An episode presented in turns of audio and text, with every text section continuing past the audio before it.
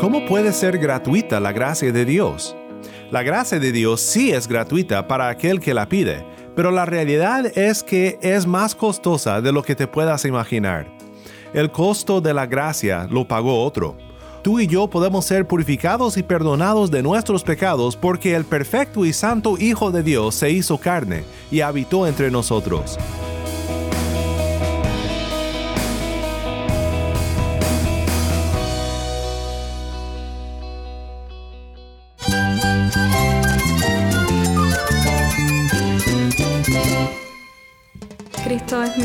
Cristo es el Rey del universo, es quien guía nuestras vidas. Él es grande y amoroso. Él es real. Solamente Jesucristo es nuestro Señor y Salvador.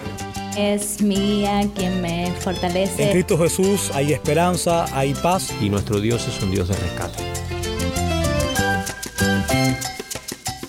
Estás escuchando a El Faro de Redención, Cristo desde toda la Biblia para toda Cuba y para todo el mundo.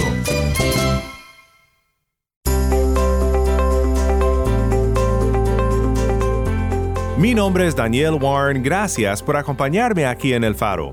Esta semana estoy emocionado porque vamos a escuchar sobre historias de conversión en una serie titulada La Gracia Sorprendente.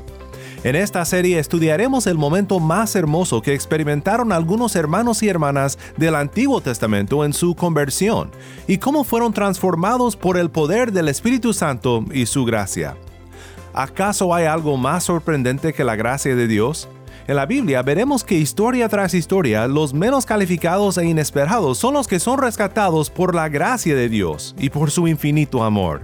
Entre ellos miraremos la historia de un general de Siria, de una prostituta de Jericó, de un hombre pagano de Ur, de una viuda de Moab y del escalofriante pueblo de Nínive, personas que inesperadamente fueron tocadas por Dios y por su gracia sorprendente. Hoy veremos cómo es que la gracia de Dios humilla al orgulloso general sirio Naamán y qué podemos aprender nosotros de su historia. Si tienes una Biblia, busca 2 de Reyes 5 y quédate conmigo. Antes de comenzar, te quiero recordar que tenemos ahora un número de WhatsApp. Para suscribirte a nuestro canal de distribución de contenido o para enviar un mensaje al equipo del Faro, puedes escribirnos al número 1-786-373-4880. Cuando nos mandes un mensaje, indícanos desde dónde nos escuchas y si nos permites compartir tu mensaje aquí en el faro. Nuevamente nuestro número es 1-786-373-4880. El faro de redención comienza con Canta Biblia, esto es Judas 1.24 y Efesios 3.20.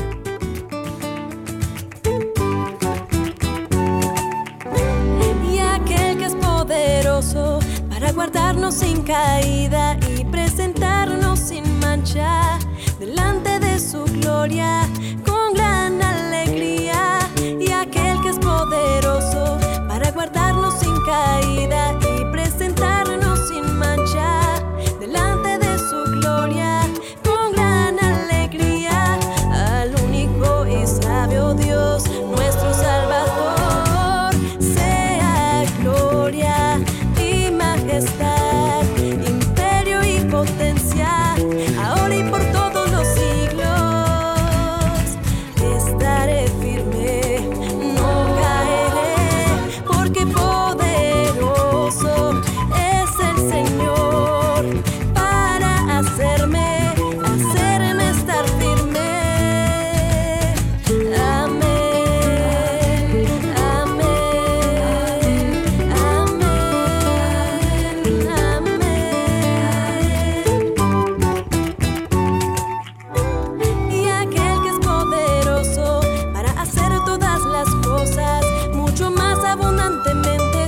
que pedimos o entendemos, según el poder que actúa en nosotros. A Él sea gloria en la iglesia, en Cristo Jesús, por todas las edades, por los siglos de los siglos. Y aquel que es poderoso para guardarnos sin caída y presentarnos sin mancha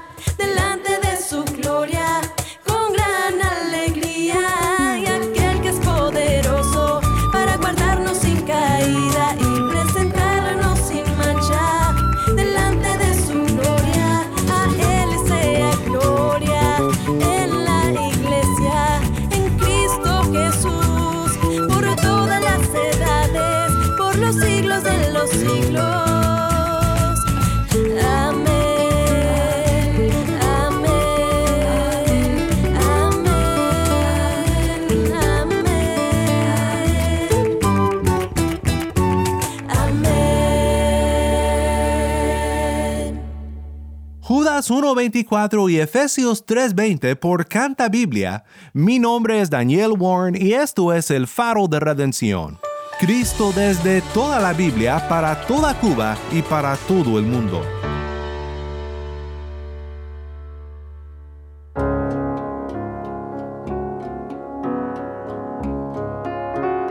Hoy comenzamos una serie de programas que tiene por título La Gracia Sorprendente. Estaremos viendo algunas historias de conversión, donde personas por primera vez se arrodillaron delante de Dios, recibiendo gracia y redención. En lo particular, estaremos viendo las historias de hombres y mujeres convertidos por la gracia sorprendente en el Antiguo Testamento. Y sí que es muy sorprendente la gracia de nuestro Dios. Hoy estaremos viendo cómo es que la gracia de Dios humilló a un héroe de batallas de la nación de Siria. Es una historia del poder que la gracia de Dios tiene para vencer al orgullo del hombre, para que sea purificado y perdonado. Claro que hablo de Naamán en 2 de Reyes 5.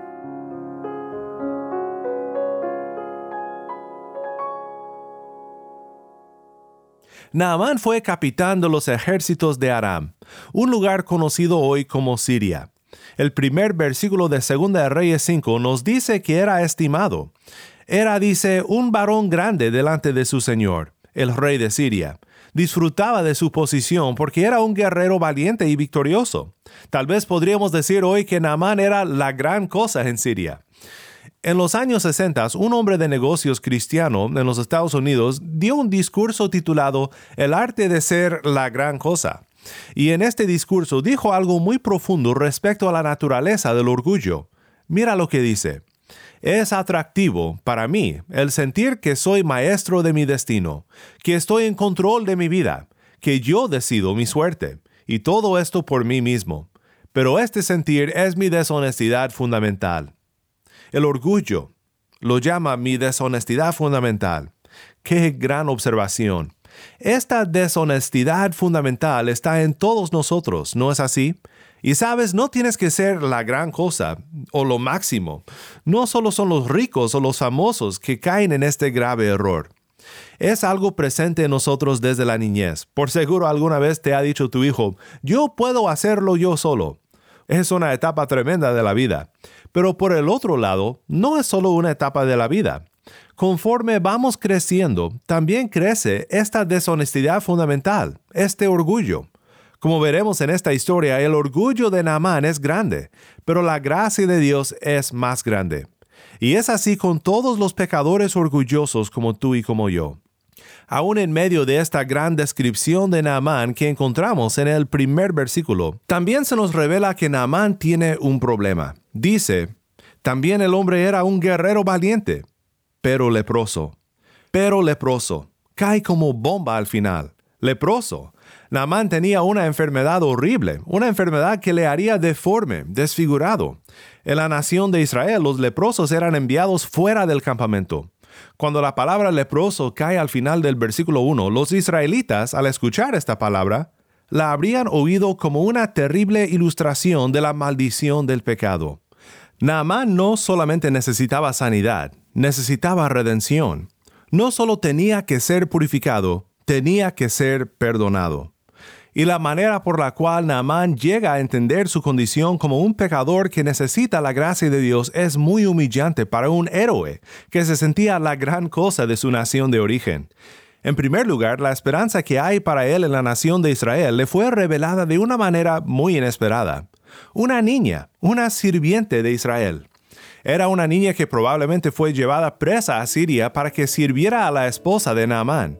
El gran héroe de batallas necesitaba la misericordia de una pequeña sirviente. La niña le dijo a la esposa de Naamán, si mi señor estuviera con el profeta que está en Samaria, él entonces lo curaría de su lepra.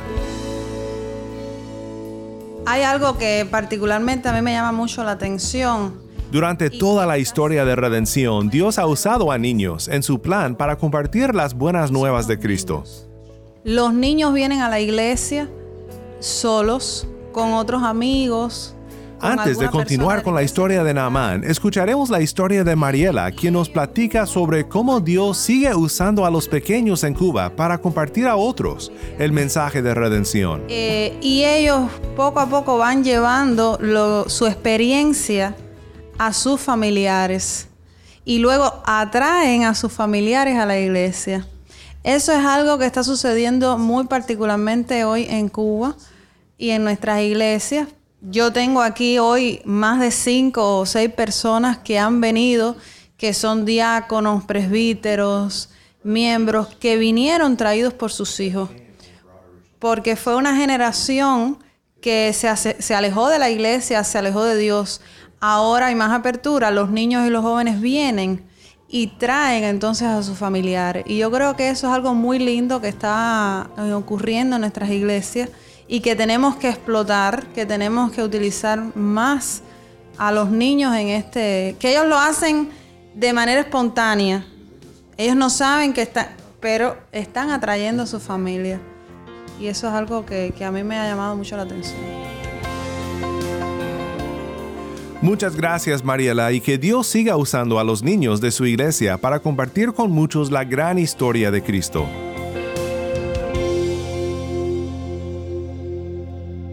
¿Qué pasa entonces cuando Naamán escucha de esta niña tan misericordiosa para con su captor sobre la purificación que puede encontrar en Israel? Naamán decide por lo menos hacer el intento. Lleva cartas escritas por el rey de Siria junto con bienes y tesoros para dar a cambio de su curación y viaja a Israel. Por fin, Naamán llega con su séquito a la casa de Eliseo. No le hace falta dinero y presume comprar su salud de este profeta de Israel. Es acompañado por todos sus auxiliares y se cree la gran cosa. Pero Eliseo ni siquiera le abre la puerta. El orgullo de Naamán recibe otro golpe. Esperaba ser recibido por Eliseo con honores, pero en vez de esto, Eliseo le manda un sirviente.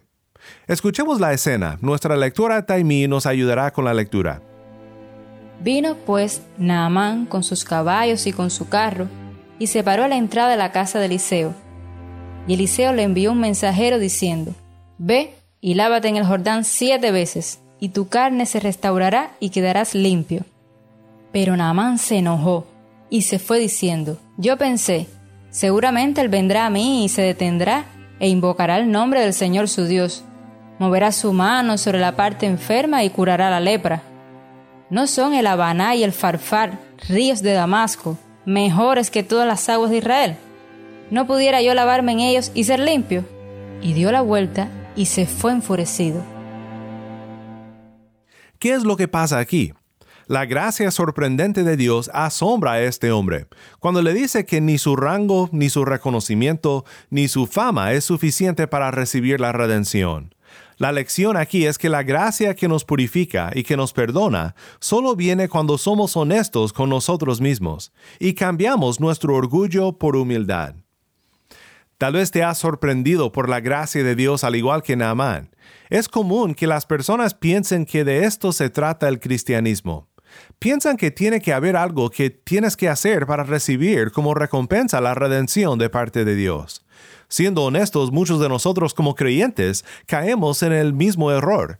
Pensamos que si hacemos cosas buenas, Dios nos querrá y nos aceptará. Y trabajamos tan duro en hacer cosas buenas que nos ofende el mensaje de la gracia. ¿Acaso Dios ignora nuestro currículum vitae cuando nos otorga el perdón? La Biblia dice que sí. Nuestras obras no contribuyen absolutamente nada. El camino de la gracia es sencillo en realidad. Esto lo vemos en lo que los sirvientes de Naamán le dicen. Dicen, Padre mío, si el profeta te mandara alguna gran cosa, ¿no la harías? ¿Cuánto más diciéndote, lávate y serás limpio? El mensaje del Evangelio es así de sencillo. Lávate y serás limpio. Tenemos que clamar con el salmista, Lávame por completo de mi maldad y límpiame de mi pecado. Salmo 51, 2.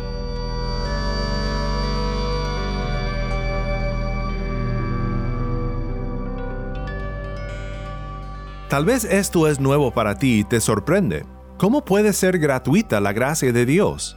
La gracia de Dios sí es gratuita para aquel que la pide, pero la realidad es que es más costosa de lo que te puedas imaginar. El costo de la gracia lo pagó otro. Justo como Naamán, tú y yo podemos ser purificados y perdonados de nuestros pecados porque el perfecto y santo Hijo de Dios se hizo carne y habitó entre nosotros. Y él, al igual que Naamán, fue lavado en el río Jordán.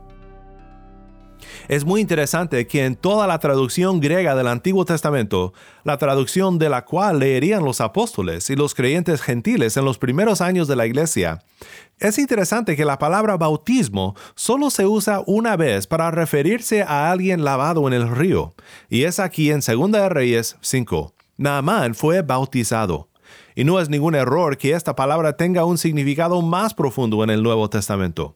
Adelantándonos al Nuevo Testamento, encontramos a Juan el Bautista mirando al Cordero de Dios, acercándose a él para ser bautizado y declara, He aquí el Cordero de Dios, que quita el pecado del mundo. Pero la pregunta es, ¿qué necesidad tenía Jesús de ser bautizado? Esto fue lo que Juan preguntó. Mas Juan se lo oponía diciendo, Yo necesito ser bautizado por ti, ¿y tú vienes a mí? Pero Jesús le respondió, Deja ahora, porque así conviene que cumplamos toda justicia. Mateo 3, 14 al 15. Y entonces el Cordero sin mancha, nuestro Señor Jesús, fue lavado en el río Jordán. Pero ¿por qué lo hizo? Lo hizo para identificarse con nosotros. En su bautismo en el río Jordán, Jesús se identificó con nosotros, tal como lo hizo a lo largo de su vida, para que nosotros podamos ser purificados y contados como perfectamente justos en Él. Al que no conoció pecado, por nosotros lo hizo pecado, para que nosotros fuésemos hechos justicia de Dios en Él. Segunda de Corintios 5:21.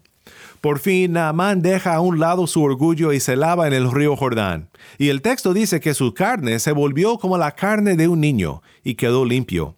Aquí vemos a Naamán el afamado, la gran cosa según su pensar, que al dejar su deshonestidad fundamental, su orgullo es purificado y perdonado.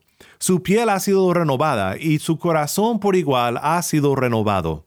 Sabemos que no solo ha sido curado, sino también salvado, porque justo después de esto confiesa su fe en Dios. Ahora sé, dice, que no hay Dios en todo el mundo, sino en Israel. Y empieza a pensar en lo que significará su nueva fe en Dios al regresar a Aram, a Siria. Naamán, el gran héroe de Siria, ha sido sorprendido por la gracia de Dios. Mi amigo que me escuchas, esto es lo que hace la gracia sorprendente de Dios. Nos lleva a confesar que Dios es Dios y que nosotros no lo somos. Nos humilla y nos hace querer buscar su voluntad en todo lo que hacemos. Tú y yo, al igual que Naamán, necesitamos de esta gracia, de este cambio de corazón donde abandonamos la deshonestidad fundamental del orgullo y dependemos de Cristo nuestro Redentor.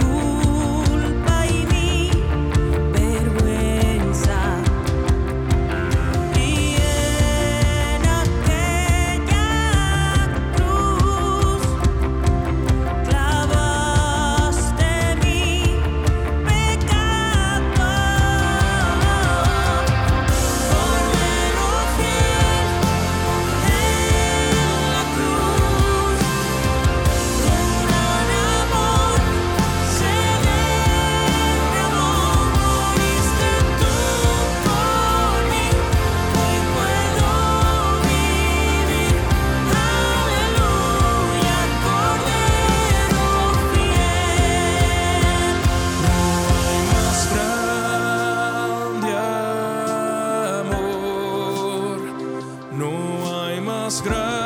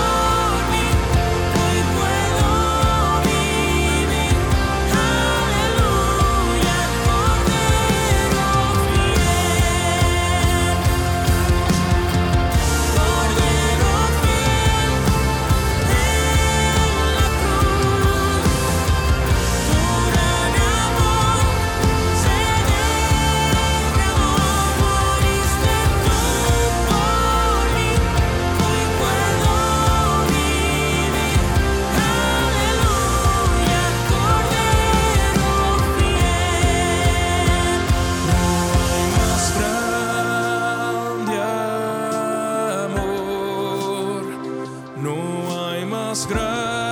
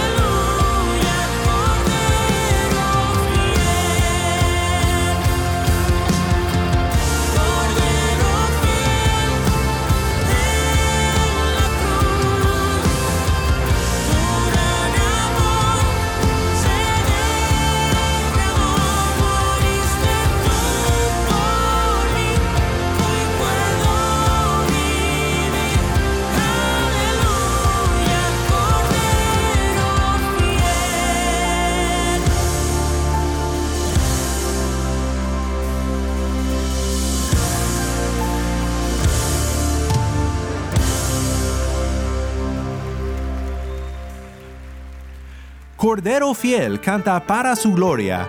Mi nombre es Daniel Warren y esto es el faro de redención.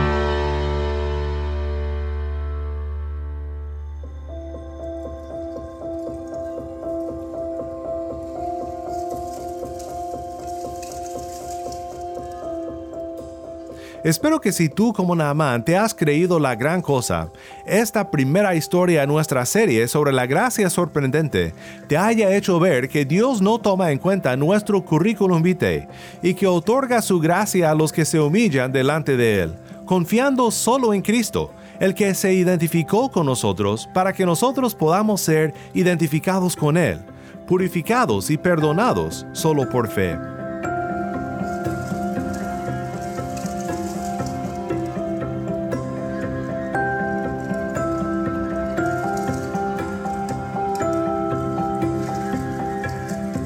Oremos juntos para terminar. Padre Celestial, gracias por recordarnos que no somos la gran cosa. Somos personas que necesitan recordar siempre que sin Cristo y su gracia no tenemos nada. Gracias por la dura lección de la gracia divina, que nos enseña que para recibir todo de tu mano, tenemos que humillarnos delante de ti y clamar, lávame por completo de mi maldad y límpiame de mi pecado. Gracias por enviar a tu Hijo Jesús, quien se identificó con nosotros, y más que eso, el cual padeció en nuestro lugar para nuestra purificación y redención. En el nombre de Cristo Jesús oramos. Amén.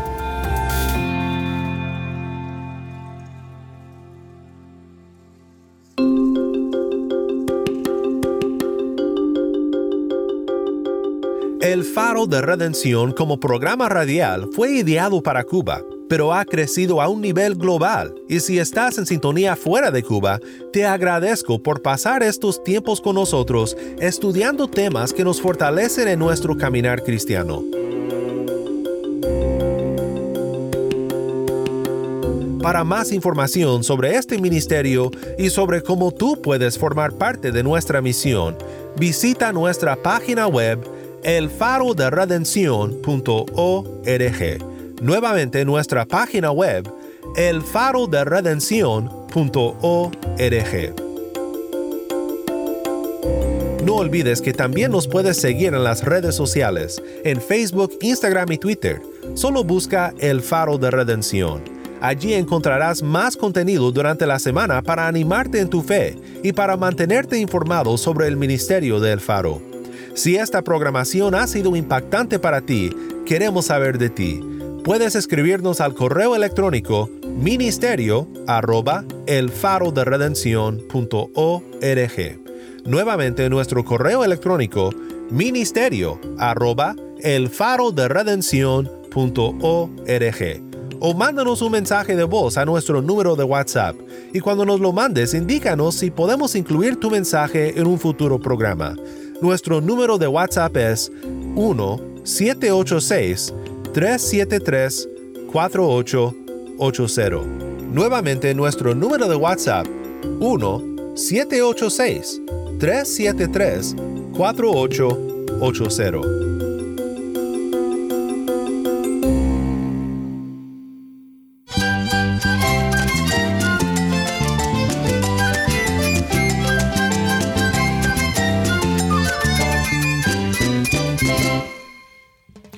Nombre es Daniel Warren. Te invito a que me acompañes mañana en esta serie La Gracia Sorprendente. La luz de Cristo desde toda la Biblia para toda Cuba y para todo el mundo, aquí en el Faro de Redención.